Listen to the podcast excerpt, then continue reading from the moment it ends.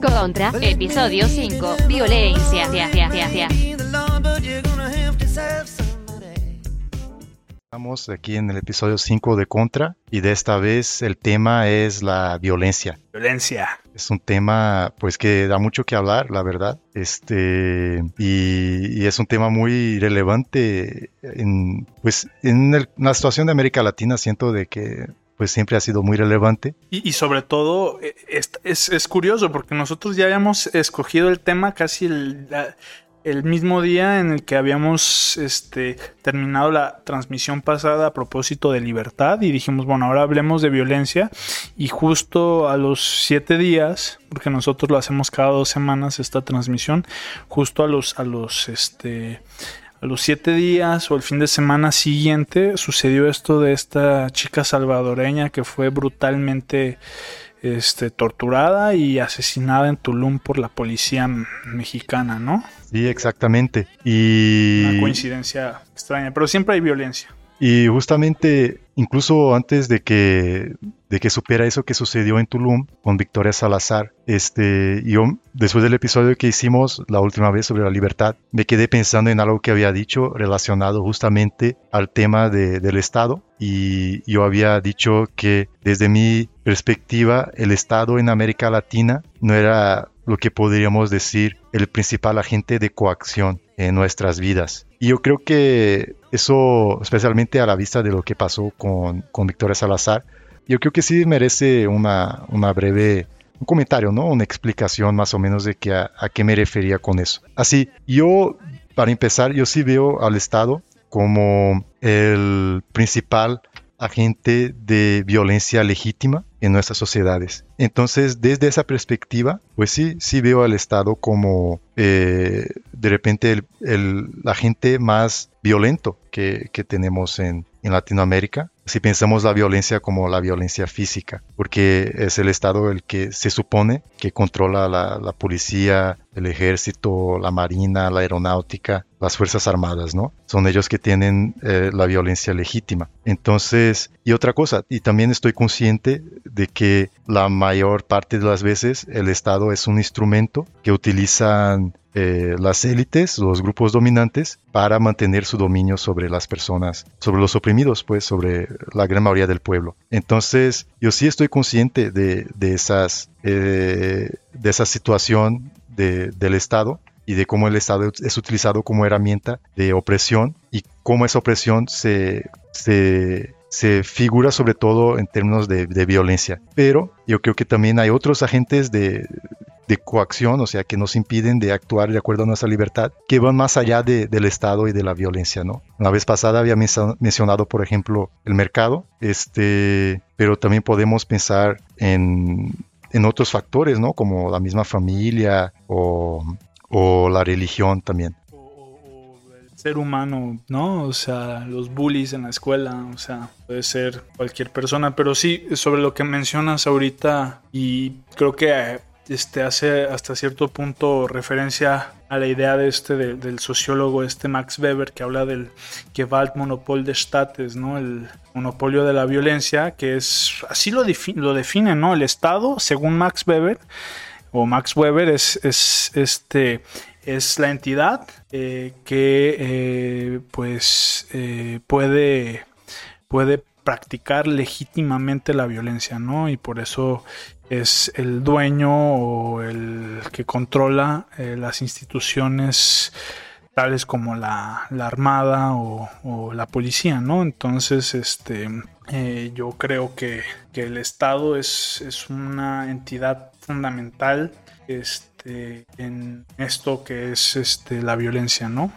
Es este, tal vez el primer agente de violencia en el mundo, aunque el mismo Estado este, pueda decir que no, que al contrario, ¿no? Este, eh, son los criminales o es la naturaleza humana la que la, ejerce en, en, primer lugar. Sí, y, también para regresar un poco a lo que comentábamos de la otra vez acerca de los neoliberales, es casi como si al mismo tiempo que ellos critican a, al Estado eh, como el principal agente que limita nuestra libertad y defienden, pues muchos incluso defienden, bueno, si ahí llegamos ya a los libertarios, ¿no? O los anarcocapitalistas incluso defienden como la extinción del Estado y que todo pase a las manos del mercado. Es curioso como este, a pesar de esa crítica, muchos neoliberales sí defienden el Estado como, eh, como decías, como la violencia legitimada, ¿no? Sí defienden la policía, sí defienden los militares. Entonces, sí, sí es algo bastante complejo. Sí, y además, en el caso particular de América Latina, yo creo que el Estado es una entidad que existe, pero es, es una entidad algo como, no sé, como nublada, ¿no? O sea, yo, yo, yo me imagino bien este, un estado muy autoritario en... Y también tal vez lo, lo hablo desde una perspectiva pues, de un joven mexicano que tal vez no vivió el periodo del PRI, en donde tal vez el PRI era un, e, e, este o México en ese en ese momento era un estado en donde el PRI y el gobierno tenía mucha injerencia en la vida de las personas. Digo, todavía lo tiene, pero, pero yo siento que es un estado totalmente disfuncional. O sea, no es como en China. En China con esto del COVID, este, Wuhan y toda la zona la cerraron. O sea, 30 millones de personas encerradas en un, en un, en un, este, en un espacio bastante reducido. O sea, eh, eh, el Estado chino lo veo mucho más capaz de ejercer esa violencia, de ejercer esa autoridad que en México. O sea, en México no lo veo, no lo veo este, capaz y tal vez no sé, este, ningún estado de América Latina, no veo al Estado capaz de, controlar, de tener esa autoridad, ¿no? Entonces es un caso particular el de América Latina.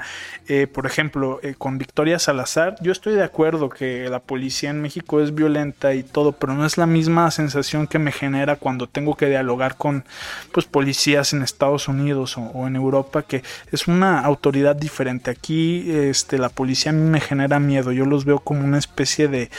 No hay claridad, yo los veo como una especie de entidad que trabaja para una entidad que no que no este este practica en la autoridad no o sea es una autoridad que fuera de la autoridad es como una especie de grupo criminal que, que, que, que se rige por sus reglas y no hay un reglamento claro y en Estados Unidos claro pasó lo de George Floyd y todo y es un el tipo que, mató a George Floyd, este policía, pues es un abusador, etcétera, pero, pero yo creo que hay un estado más presente, ¿no? O sea, aquí yo me siento mucho más vulnerable porque este no es como eh, un policía que, que ejerce su autoridad, este, allá en Estados Unidos fue un caso de un policía que ejerció su autoridad, pues, eh, eh, un poco, de una manera, pues, un poco discrecional, ¿no? Pero, pero aquí en México no hay, no hay,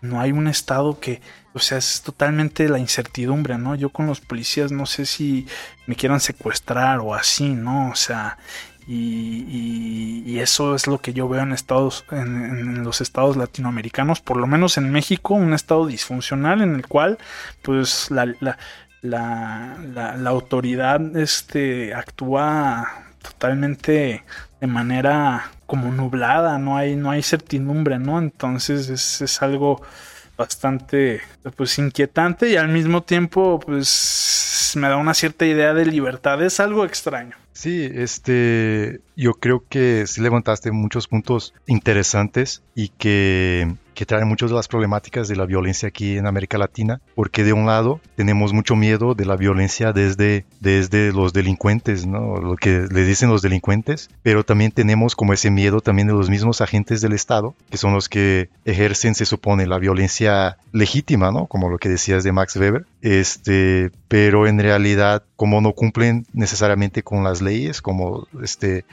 practican esa violencia de forma discrecionaria, entonces no lo vemos como algo legítimo, o sea, es como si en realidad no tuvieran esa autoridad que uno esperaría pues del mismo estado, ¿no? O sea, de repente vivimos en una situación en que sí le falta autoridad al estado, pero en parte porque el mismo estado no cumple con sus mismas leyes, o sea, hay una especie de, de contradicción entre el marco legal y, las actitudes efectivas de, del Estado en el día a día, ¿no? Y este relaciones entre los ciudadanos que me parece que a veces aquí por lo menos son como violentas sin sentido, ¿no? O sea, este lo veo con pues personas que un caso muy anecdótico este, pero personas que, por ejemplo, pueden tapar la calle con botes para guardar espacio, o sea, para guardar espacio para que se pueda estacionar su carro, este, esa, esa es como una, una, una violencia que vives todos los días, porque pues, o sea, el espacio es público y la gente pues no, no respeta esas reglas del buen vivir en comunidad, pero al mismo tiempo entiendo porque el Estado pues el Estado no barre sus calles, el Estado no, no, no, no está presente, está totalmente ausente. Entonces ellos dicen, pues yo aquí barro este espacio, yo cuido este espacio, aquí está mi casa, es mi lugar.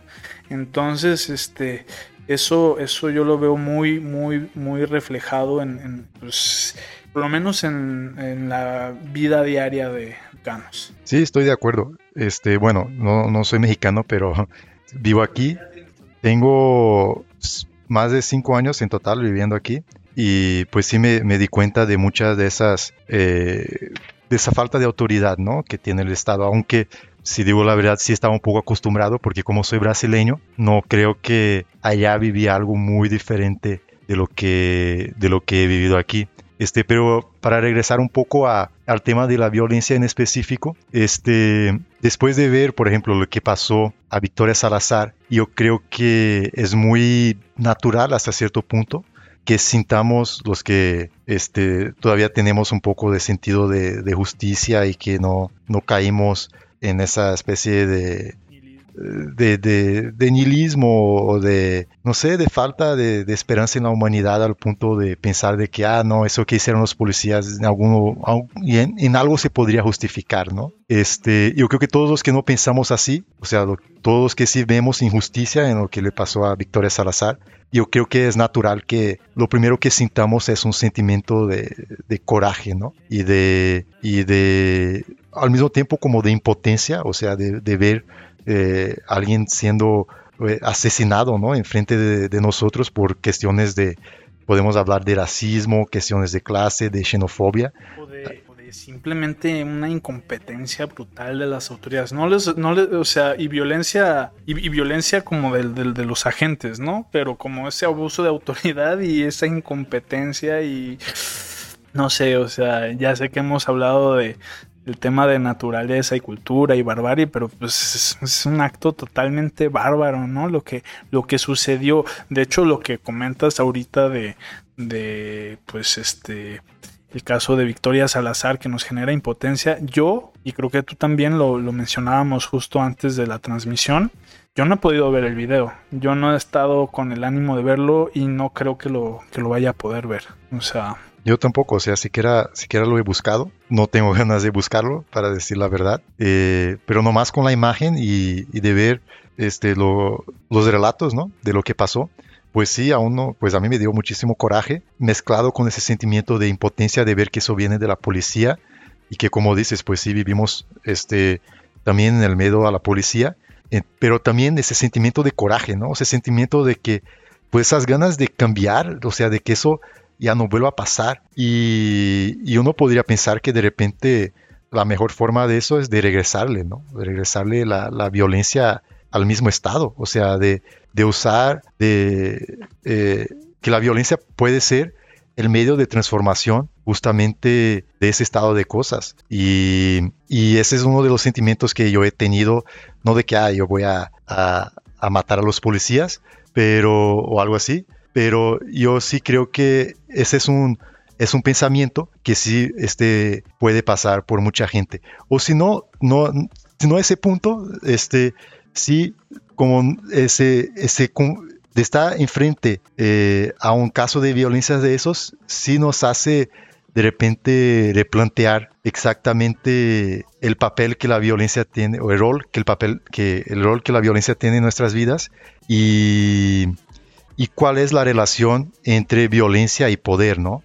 O, hasta qué punto podemos utilizar de la violencia para, para tener nuestra libertad o para llegar al poder o para cambiar el status quo eh, son, son muchos de los sentimientos que, que me ven, que me, me, vienen cuando, cuando yo veo cosas así como lo que le pasó a Victoria Salazar, porque yo personalmente pues siempre he admirado mucho a los revolucionarios y, y a los movimientos de, de, revolución. Tal vez en parte esa es de las razones por las cuales me vine a vivir a México, porque es de los países latinoamericanos que sí ha pasado por un movimiento revolucionario. Luego podemos discutir de que, ah, pues si era, si era una revolución. pues sí, también por la comida, este, pero cuando antes de venir acá todavía no, no, conocía tanto de la comida mexicana, pues más de que por las imitaciones que hacen de la comida mexicana en otros lados, ¿no? Mientras de la me conociste antes de venir, por eso dijiste, ah, tengo que ir a México, de allá es el Emiliano. este, sí, este, pero mira, antes de que te conociera ya conocía a Emiliano Zapata, por ejemplo. Obviamente, muy bien. Y este, y entonces siempre tuve esa admiración por, por los revolucionarios, ¿no? Entonces, cuando veo como lo que le pasó a Victoria Salazar, yo pienso, pues solamente con la violencia puede esa situación de violencia justamente cambiar. O sea, cuando uno se imagina que ese tipo de violencia arbitraria, racista, este, clasista, xenofóbica, viene del mismo Estado que se supone eh, se contrapone justamente a, a, todos esos no valores, entonces eh, uno piensa, pues nomás con la violencia uno puede cambiar esa situación. No sé qué opines. Sí, mm, sí, yo estoy, estoy, estoy de acuerdo. Yo, la verdad, también he sido admirador, menos y menos, pero de todos modos lo sigo siendo, o sea, porque yo creo que entre más viejo me hago, más señor o no sé, o sea, pero, pero, o sea, sí, sí, es, de adolescente yo tenía mis este, pues no sé, mis retratos del Che Guevara y, este, y siempre, siempre he tenido por lo menos una gran empatía por los revolucionarios que, este, además son como héroes, ¿no? O sea, tal vez es algo eh, pues particular de la adolescencia, pero Emiliano Zapata entregó su vida, también lo hizo este, el Che Guevara y podríamos remitirnos a muchos otros ejemplos en la historia. Y, sin duda, si observamos la historia, o sea, no sé, nos remontamos a la Revolución Francesa o hasta antes de la Revolución Francesa con, no sé, la Guerra Civil Inglesa, ¿no? En donde Oliver Cromwell termina siendo un dictador por 10 años. Este, eh, los cambios políticos han sido mayoritariamente productos de un acto de violencia, ¿no? De un acto de violencia y a mí me parece generalmente justificada, ¿no? Es como el caso, lo mencionamos la semana pasada con Robespierre, ¿no? Robespierre y la Revolución Francesa fue brutal. La violencia de la Revolución Francesa fue impresionante. Es un periodo brutal, ¿no? Y, sin embargo, pues yo empatizo con los revolucionarios franceses y entiendo, entiendo, entiendo este que, que pues este una clase totalmente eh, oprimida, este eh, negada de derechos, etcétera, de educación, de, de, acceso a, mucha información. Yo entiendo que, que, que, que la, la, reacción sea, sea la violencia y, además si, si, entra ese, ese lado heroico en donde pues, los revolucionarios entregaron su vida por un cambio, ¿no? Y eso tal vez es mi atracción de adolescente. Este, hoy en día yo creo que los movimientos revolucionarios, los movimientos de cambio, este, por lo menos los que he vivido, este, no están no, no, no, este, y, qué bueno, este, no, no requieren de, tanto sacrificio, ¿no? O sea, o de ese sacrificio de la vida de tu familia, etcétera, ¿no? Como, este, lo pudo haber sido en la, no sé, en la independencia de México con, con el caso de, pues, la familia de Pedro Moreno, ¿no? Que toda la familia murió en la, en la guerra y su, y su mujer era enfermera y participó en, la guerra y se quedó sin nada de ser una familia relativamente burguesa este terminaron vendiendo, vendiendo tortillas no es como un es como una apuesta total no a, un cambio. Y hoy tal vez no es el caso este y qué bueno que no lo sea este qué bueno que no lo sea pero pues no sé eh, por ejemplo eh, y no voy a no quiero polemizar pero por, ejemplo, en el, en el caso de estos recientes movimientos feministas este, que hubo en el que hubieron en el DF, por ejemplo, que pues AMLO bloqueó todo Palacio Nacional, pues a lo que más me podría yo haber esperado era, era como a, pues este, eh, rayaduras o, pues, ¿qué más? Además de rayaduras, pues este, eh, destrucción de algún patrimonio histórico pero pues no hay necesidad tal vez de entrar en guerra directamente con el Estado, lo cual está muy bien y, le da otra dimensión a, la violencia este, actual para exigir derechos. Sí, es este.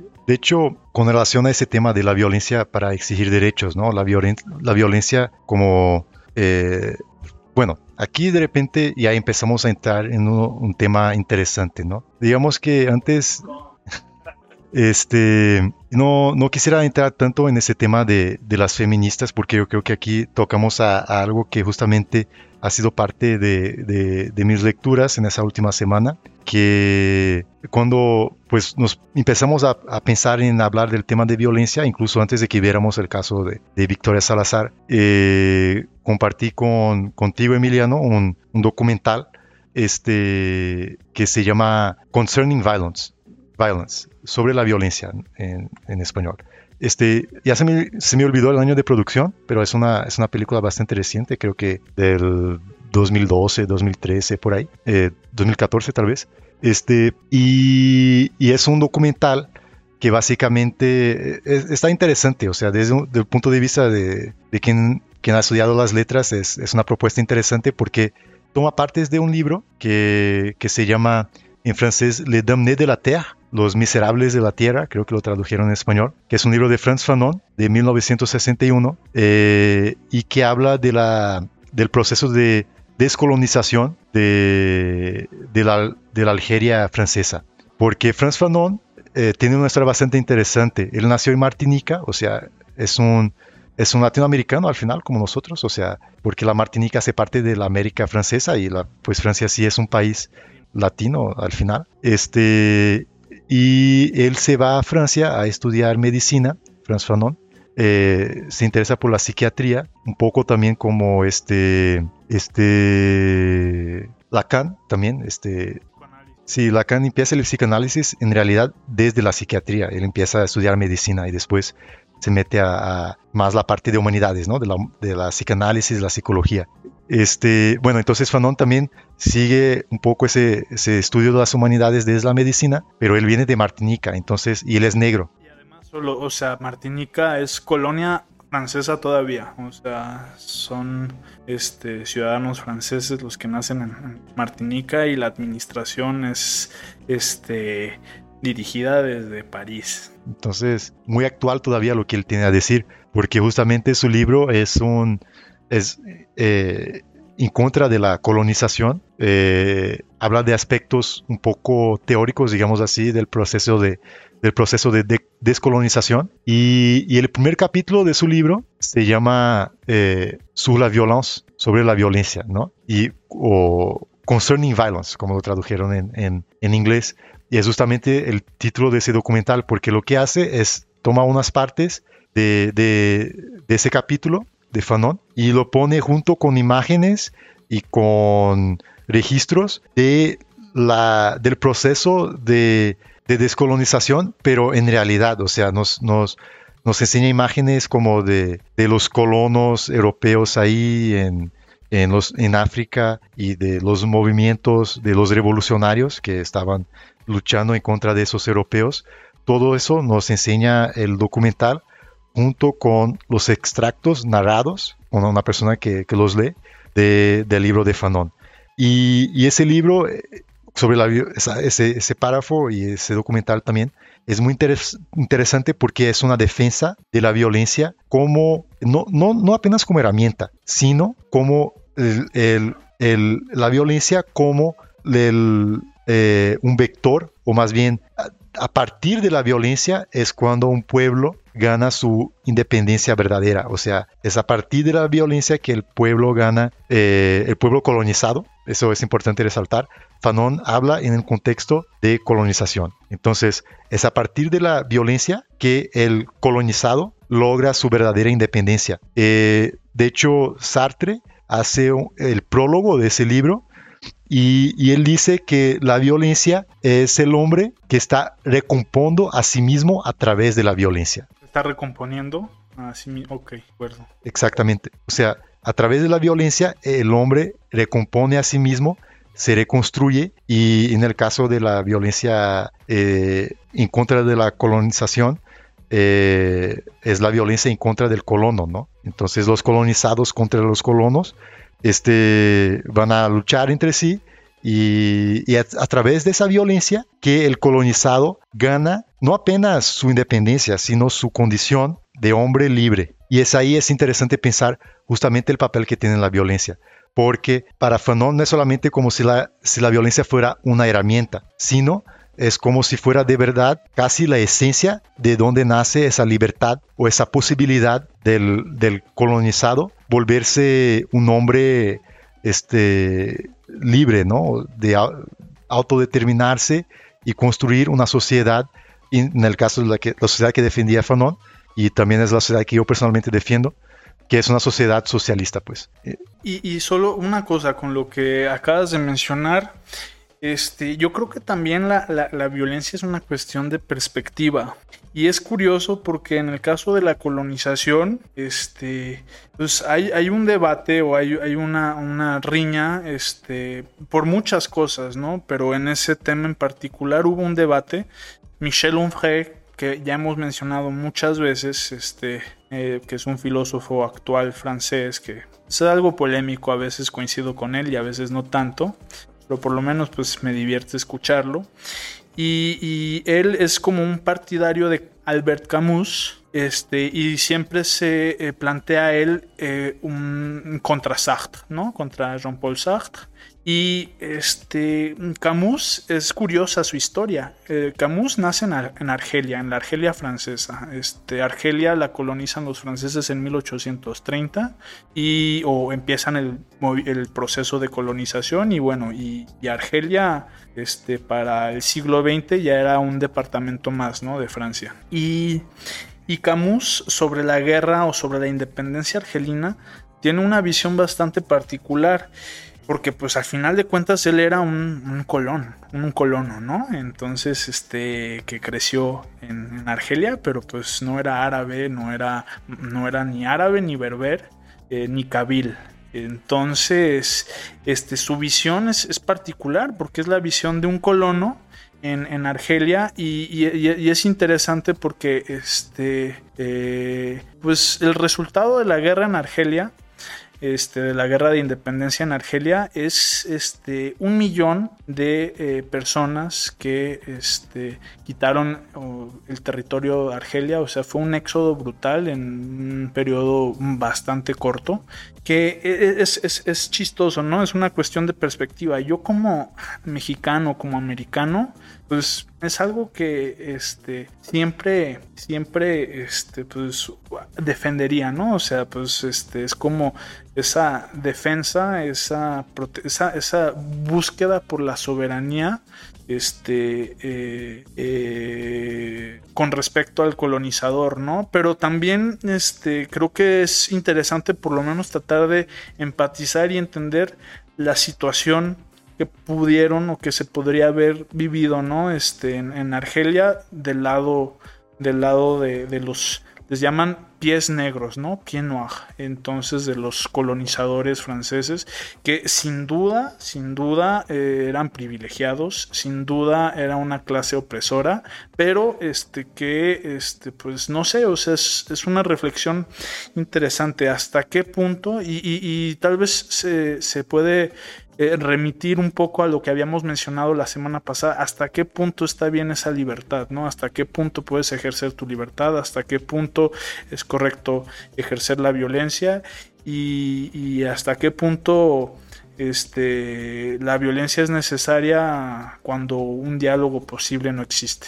Pues a mí me parece muy interesante esa, esa lectura que haces porque viene justamente a complementar la otra parte de, de, la dialéctica que, que, quería hacer un poco con relación al concepto de, violencia que ahí sería entrar en otra obra que es la obra de, de Hannah Arendt, eh, que también pues es una escritora del siglo XX. Ella vivió de 1906 a 1975 y, en 1970 escribe un libro que en español lo tradujeron por Sobre la violencia. El título original es en, en inglés, se llama On Violence y, este, y lo publica de hecho, es, es una escritora judía que se tuvo que exiliar en Estados Unidos por cuenta de, del nazismo.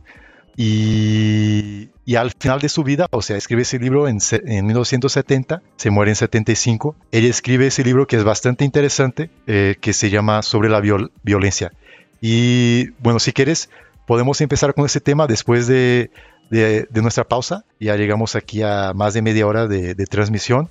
Entonces hacemos una pequeña pausa y regresamos con Hannah Arendt regresamos. Muy bien. Bueno, entonces vamos a escuchar un poco a, Lotte, a hoy, eh, con, el mismo set que, que, compartimos en la sesión pasada de Contra. Este, agradezco nuevamente a, a Lotte a hoy. Escuchemos un poquito a ella.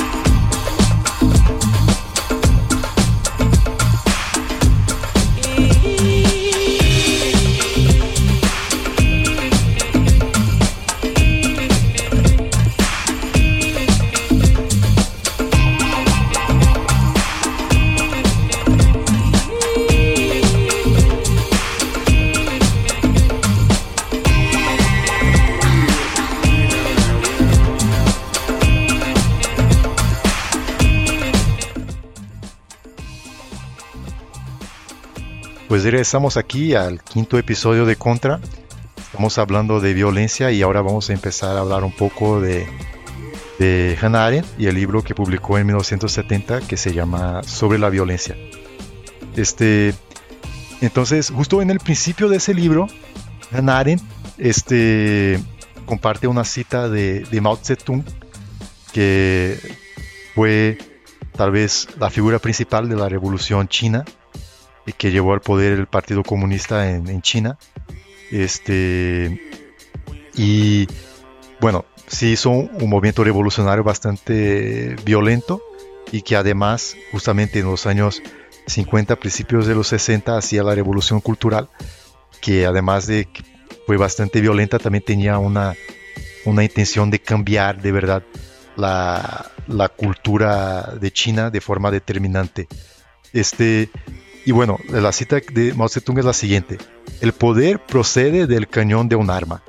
Y esa es una, es una cita que retoman, por ejemplo, Sartre, Fanon también este, retoman esa idea de que en realidad el poder procede de la violencia, o sea, de que básicamente la violencia sería el poder en el estado puro. Y, y Hannah Arendt, ella, va contra, contraponerse justamente a esa posición, porque ella va a ver la violencia, pues sí, como algo muy importante, como algo que se mezcla con el poder, pues siempre. Y sí, este, de hecho comparte también la cita de Max Weber de que el Estado eh, tiene el monopolio de la violencia legítima, este, pero para ella hay una diferencia fundamental entre el poder y la violencia, porque para Hannah Arendt la violencia es algo instrumental, o sea, no es un fin en sí mismo, mientras el poder, que, ella lo define, que ella define el poder como la capacidad de dar órdenes, ¿no? Y con eso, de hecho, este, menciona Voltaire, este, sería la capacidad de dar órdenes. Y, y ahí sí lo relaciona el poder con la esencia humana, porque dice que nosotros sí tenemos no solamente la necesidad de dar órdenes, o sea, de saber que hay gente que sí este, hace caso a lo que nosotros decimos y, y nos, nos obedece hasta cierto punto, pero también dice que nosotros tenemos la necesidad de recibir órdenes, o sea, de, también está el lado pasivo de esas órdenes. Entonces, el poder sí sería algo esencial a los seres humanos, mientras la violencia sería algo instrumental, sería algo que utilizamos con el fin de, no sería un fin en sí mismo.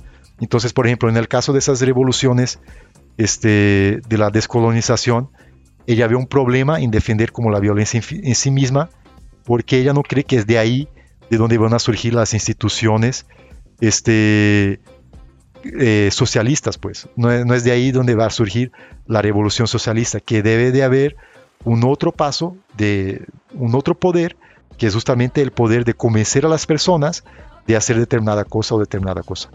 No sé qué opinas tú de eso, Emiliano. Sí, es, es, bastante interesante. Justo antes de la pausa estábamos comentando esta sensación, yo como latinoamericano, ¿no? De, pues tal vez admiración por los libertadores, ¿no? Este, que este, con la ayuda de gente pues, que no pertenecía a la élite, generalmente si eran personas pertenecientes a la élite. Aquí en México Hidalgo pertenecía a una élite, también Morelos, este, y estas personas de la élite eh, lograron eh, alzar en armas al pueblo, al pueblo, este, indígenas, este, pisos, eh, hasta, bueno, negros, de guerrero en guerrero, en esa región de, país.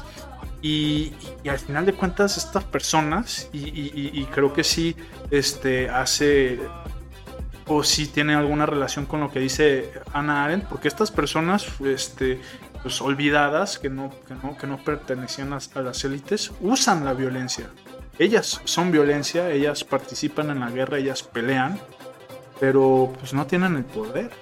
El poder lo tienen las élites y al final de cuentas es algo lo que decíamos hace rato, ¿no? O sea, sí siento yo esta admiración por los libertadores y todo, pero al final pues es como pasar de las manos de una élite este, europea, gachupina, a una élite pues eh, local, ¿no? Entonces es como siempre es eso, ¿no? Siempre es esa sensación que el poder y la violencia este, está en el monopolio de no necesariamente el Estado, pero una élite, una élite que controla medios de o este, capital intelectual o, diversas cosas, ¿no? Pero el pueblo que también usa la herramienta de la violencia, ¿no? Que pelea, que da su vida, pues, al final, al final va a estar a la merced de, una élite.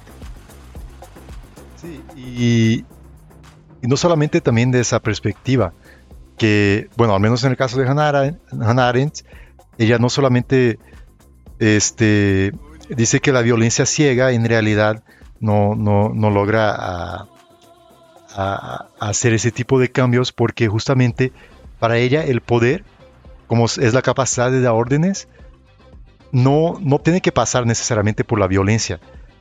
Eh, tal vez la violencia sí sea la forma más efectiva de dar órdenes, ¿no? O sea, de hecho ella dice de que no hay poder más grande que el que emana de un cañón de un arma. Este, pero no lo dice por, en el sentido de que ah, entonces la violencia y el poder son lo mismo.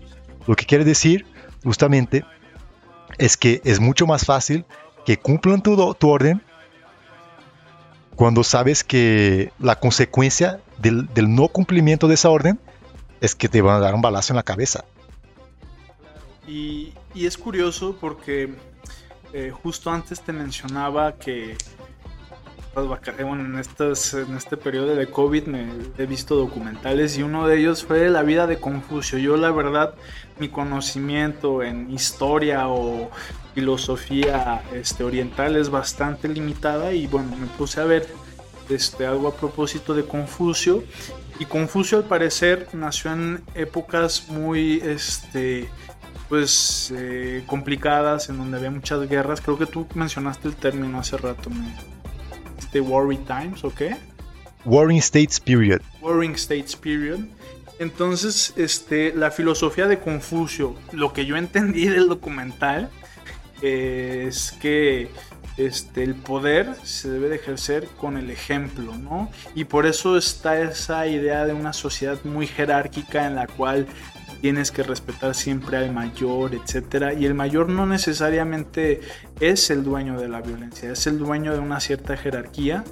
Y es, es, interesante, y yo, yo, lo, yo lo he vivido, porque yo, yo que doy clases, este, pues tal vez tú en tus maneras de tratar de controlar al grupo ser violento o, tratar de, ser como pues este severo, etcétera, pero no creo que siempre funcione. O sea, sí creo que debe de haber este detrás de del ejercicio del poder este, una especie de autoridad, ¿no? También, bueno, yo, este, es, es diferente mi relación poder este, con base, o sea, varía según, según mis alumnos. Es diferente mi relación con mis alumnos de 12 años que con mis alumnos de 17, 18 años.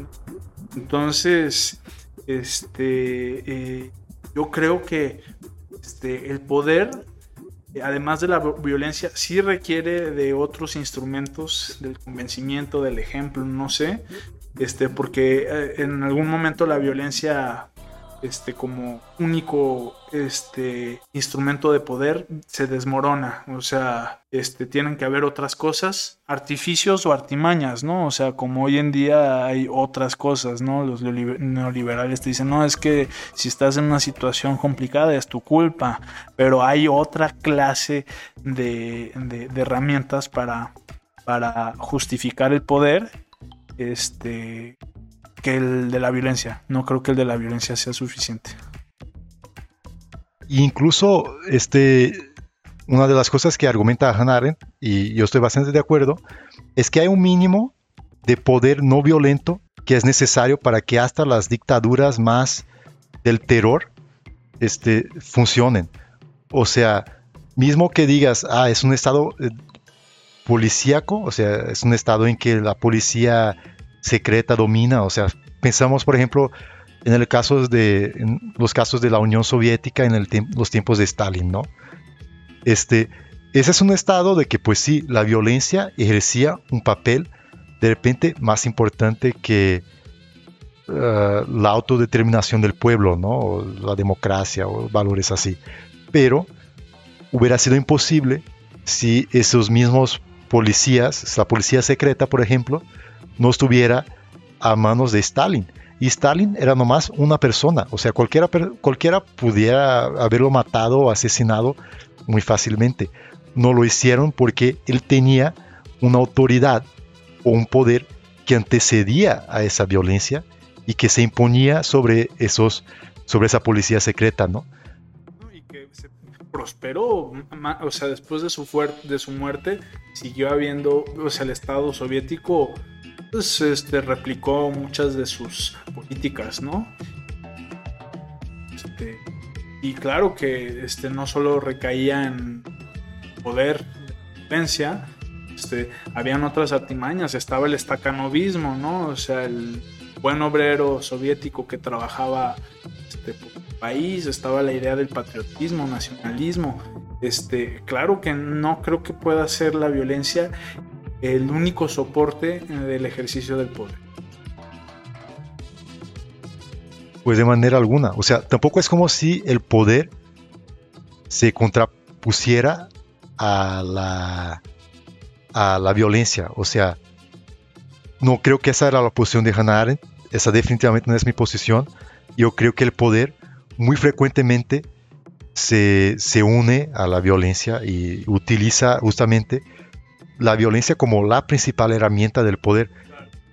Y hay, estados que así, así se configuran. O sea, hay estados que dependen más de, de la violencia que otros.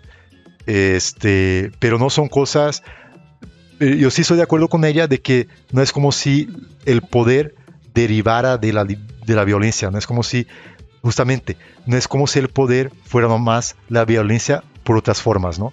Incluso este, recientemente vi una película que de hecho ahora mismo está disponible en HBO, es una película de este año que habla de los Panteras Negras. Se, la película en inglés se llama eh, Judas and the Black Messiah. Tal vez la traducción al español sea Judas y el Mesías Negro. No sé cómo la habrán traducido al, español. Este, pero es una película reciente. Y es una película que habla de los Panteras Negras. Particularmente me gustó bastante. O sea, habla de revolucionarios. Este, la actuación es muy buena. Y pues también este, no soy no soy especialista del cine, pero sí, se me hace que está bien filmada y así. Este, pero hay un momento en la película en que el personaje principal que es un miembro de los Panteras Negras y que está como enseñando a los demás, porque ese es un aspecto interesante que justamente sirve como un refuerzo al argumento de Fanon de la violencia como, este, digamos, lo esencial de un movimiento revolucionario, ¿no? De descolonización, pero aquí vamos a, usar esa noción como más allá, ¿no? Este, bueno, entonces eh, el personaje principal de esa película es un miembro de los Panteras Negras y que defiende, entre otras cosas, por ejemplo, que todos confronten directamente a la policía, ¿no? Como lo que yo decía al principio de, ese episodio al respecto de, lo que le pasó a Victoria Salazar.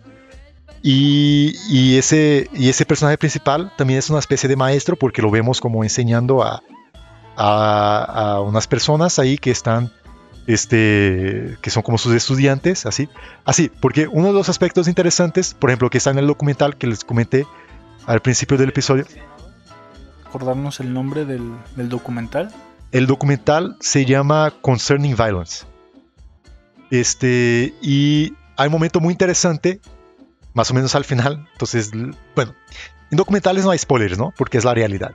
Este, un momento interesante en que es como si fuera una entrevista con mujeres que en Mozambique que están apoyando al movimiento de, liberación nacional ¿no? de Mozambique contra los portugueses.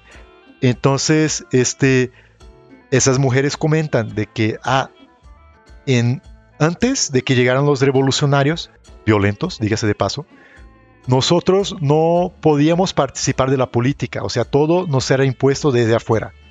Y ahora tenemos voz en la política y nos enseñan este, algunas mujeres ahí con sus armas, o sea, nos pasa la idea de que había mujeres también que estaban implicadas en esa lucha armada Y ahí es de repente nosotros podemos pensar en uno de los potenciales de los movimientos violentos, revolucionarios, que es de que este, en muchos movimientos así vemos de que la participación de mujeres, de jóvenes, de sectores que no participan en este, otros, otras instituciones de poder en la sociedad. Y justamente esa es una de las cosas que Fanon argumenta de que, de que, mira, ese es uno de los potenciales de la violencia. O sea, la violencia es tan desconstructora que en movimientos violentos como esos, este, grupos que son este, estigmatizados y que son oprimidos pueden sublevarse y de repente aparecer en situaciones de poder. Y bueno, digo todo eso porque en esa película reciente, que en inglés se llama eh, Judas and the Black Messiah, el personaje principal, que es el Black Messiah, el Mesías Negro, eh, él está dando como una clase y pone así en el pizarrón, War is politics o uh, war is politics with bloodshed.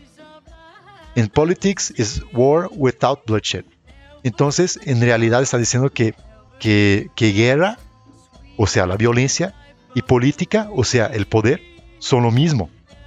Y es justamente en eso lo que se contrapondría Naren, porque ella diría, la guerra y, y, la política no son lo mismo bajo diferentes formas. En realidad, la violencia es una herramienta de la cual se utiliza para hacer con que la gente haga lo que nosotros queremos.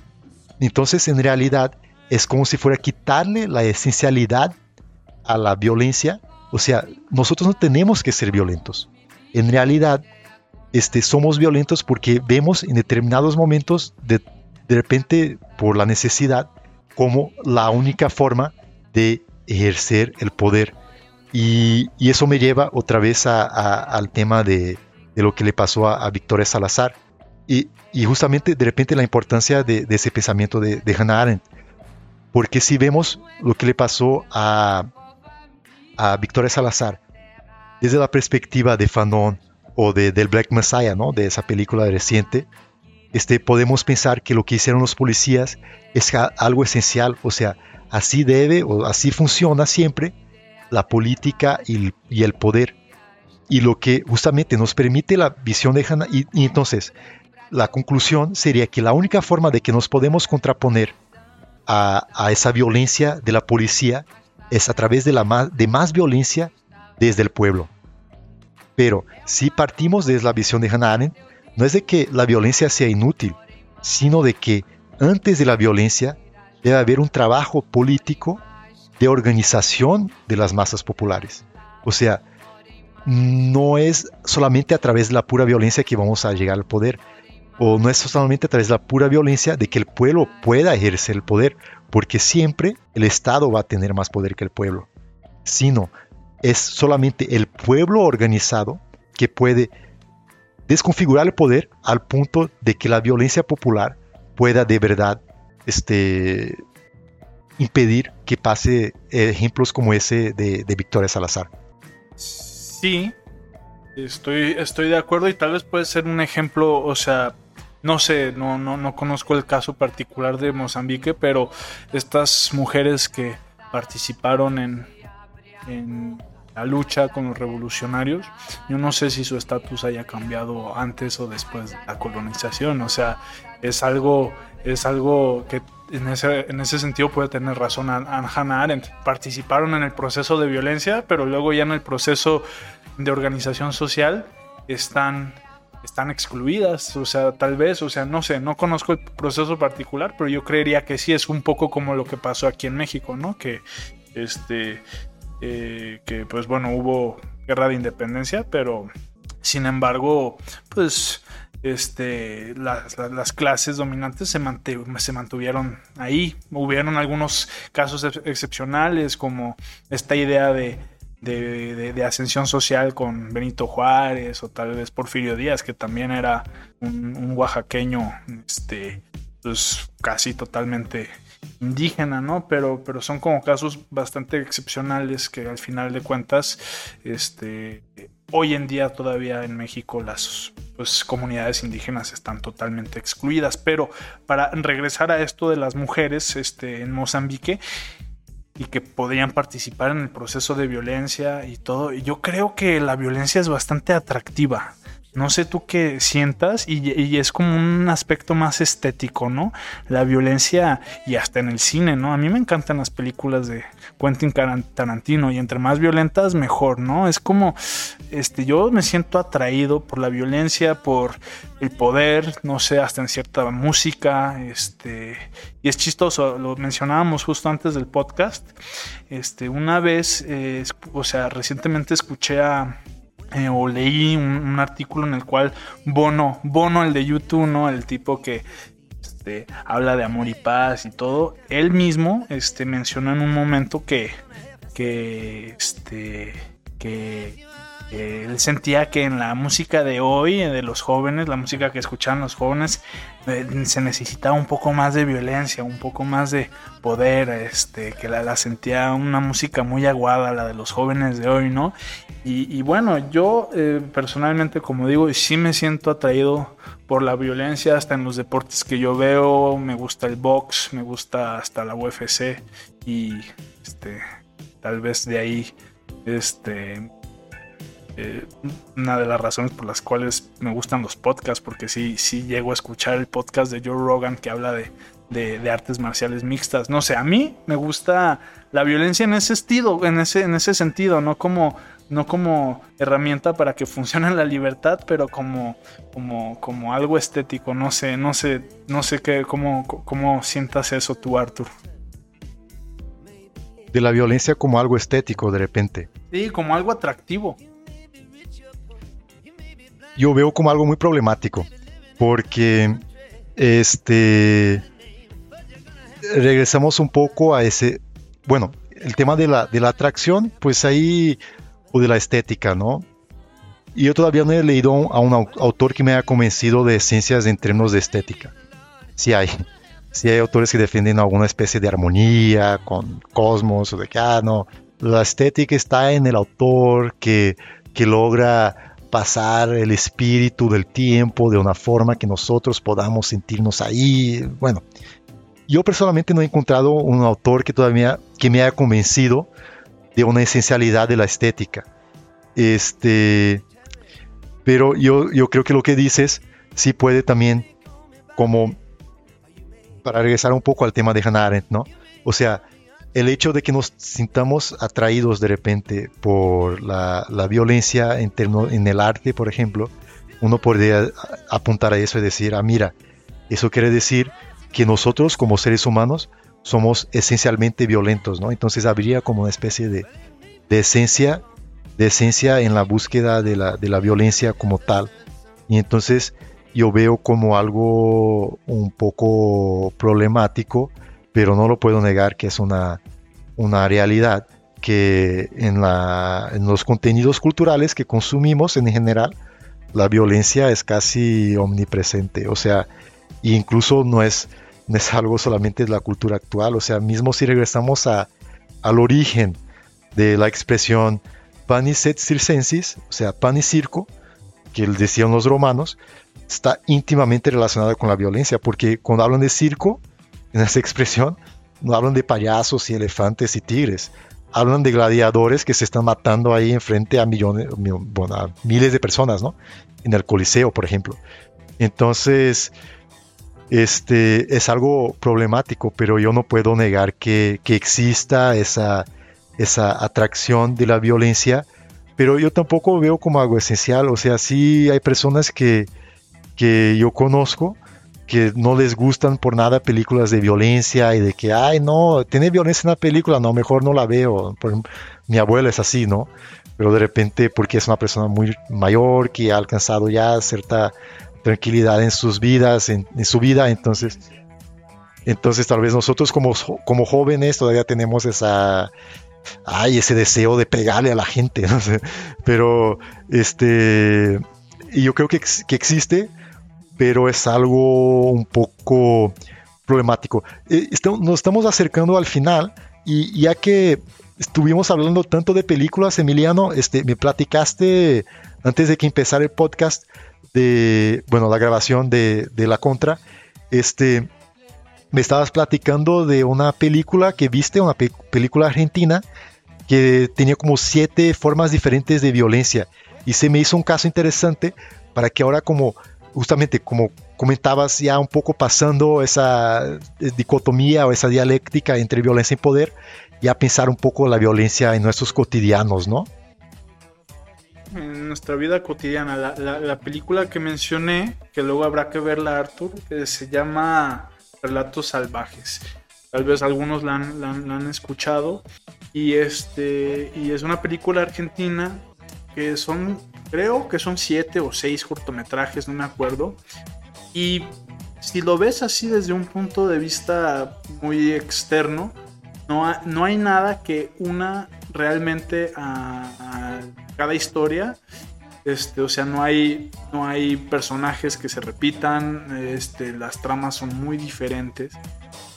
Yo como la entendí es que este, son siete relatos o siete, siete, o seis relatos que exploran la violencia y además es una violencia muy latinoamericana, una violencia que solo este, se puede eh, experimentar yo creo que en, la, América Latina o tal vez en, países en vías de desarrollo, no sé, pues quieran verlo. Y, y pues es una película este, interesante porque pues o sea va desde el lado más crudo que tal vez puede suceder en cualquier parte, ¿no? Desde una este pues una discusión este, de tráfico que puede terminar en violencia brutal, ¿no? Este, va desde ahí hasta este, la violencia en el amor, ¿no? La violencia en el amor, en relaciones interpersonales, este, este, puede haber esa violencia que es muy cruda y que esa tal vez no es tan exclusiva para América Latina, pero también existe la violencia ejercida por un sistema burocrático disfuncional, este, con el caso de, el ingeniero Bombita, que es un personaje que, este, por, que ya no, ya, este, tiene problemas con su esposa, tiene problemas con su hija. Este, el tipo es un ingeniero que se dedica a hacer explotar edificios para derrumbarlos, ¿no? Y, en un momento, el día del cumpleaños de su hija, este, compra un pastel, estaciona su carro bien y regresa, ya se lo había llevado la grúa, entonces él decide este, eh, hacer explotar, este, se lo lleva a la grúa, lucha para que le regresen su carro y no está él dispuesto a pagar ninguna clase de mordida ni nada y de, enojo simplemente pone una bomba en el corralón en el que se llevan a su carro y pum, ahí este ahí y disculpen por el spoiler pero pues aquí no es documental pero aquí lo, importante es más bien el tratamiento y este, y este, el ingeniero bombita, pues, este, hace explotar el corralón y hace, pone una bomba y, bueno, esa es la historia, ¿no? La, pues, la vivencia de un estado disfuncional y, de, y, violento, ¿no? Que te impone las cosas y no hay forma de, de, arreglarlo. Y también hay otra que es una historia muy, muy representativa de la violencia en América Latina, una situación de este, violencia de clase, ¿no? Este, la historia más o menos va así. Hay un chico que este, se va de fiesta, un niño fresa argentino se va de fiesta, de antro en el carro, pues este, no sé si era un Ferrari, pero un carro pues bastante bueno. Este, de su que le, que le regaló su papá, se va de fiesta, 5 de la mañana regresa, va rápido, mata a alguien, ¿no? Accidente de tráfico. Entonces toda la historia se pasa ahí, ¿no? En la tensión y este no les voy a decir tanto, pero este eso sucede al inicio y el papá trata de buscar una solución. Y hay un jardinero pues que es este pertenece a las clases más populares, más humildes de, de Argentina y puede relacionarse con toda América Latina y, trata, de, trata de convencerlo para que pues el señor, el jardinero, asuma la responsabilidad y a cambio pues lo puede sacar de su miseria, ¿no? La responsabilidad del, del accidente, del asesinato. Entonces, este, es, a mí se me hizo muy interesante porque tal vez si un francés ve esa película puede entenderlo o un inglés pueden entenderlo, pero tal vez no lo han vivido como, como yo lo, he podido vivir desde Latinoamérica, ¿no? Entonces la violencia siempre depende de, de los contextos.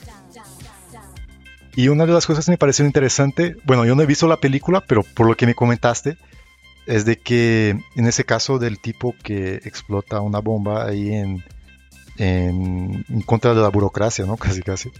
Lo que se me hace interesante de ese caso es que justamente eh, va un poco en contradicción con esa idea que tiene Hannah de la violencia como instrumento. O sea, ¿cuál puede ser en realidad el objetivo que quiere? Violencia como reacción, ¿no?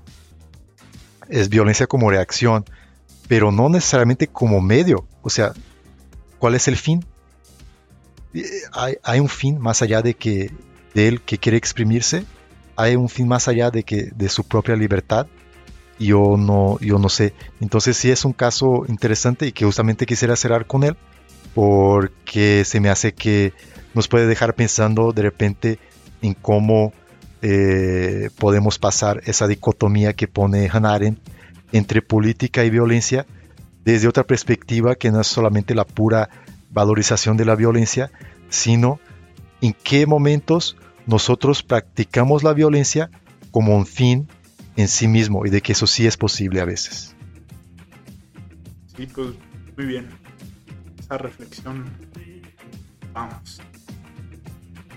Muy bien, pues ya tenemos aquí este, más de una hora de grabación. Pues muchas gracias a, lo que, a los que nos han escuchado.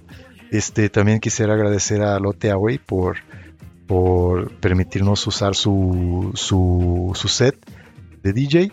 Este, la pueden encontrar en SoundCloud. Este, Lotte Aoi, L-O-T-T-E-A-H-O-I. Entonces, sigamos escuchando un poco a Lotte Aoi. Muchas gracias por escucharnos. Hasta la próxima. Bye. Dos semanas. Bye bye.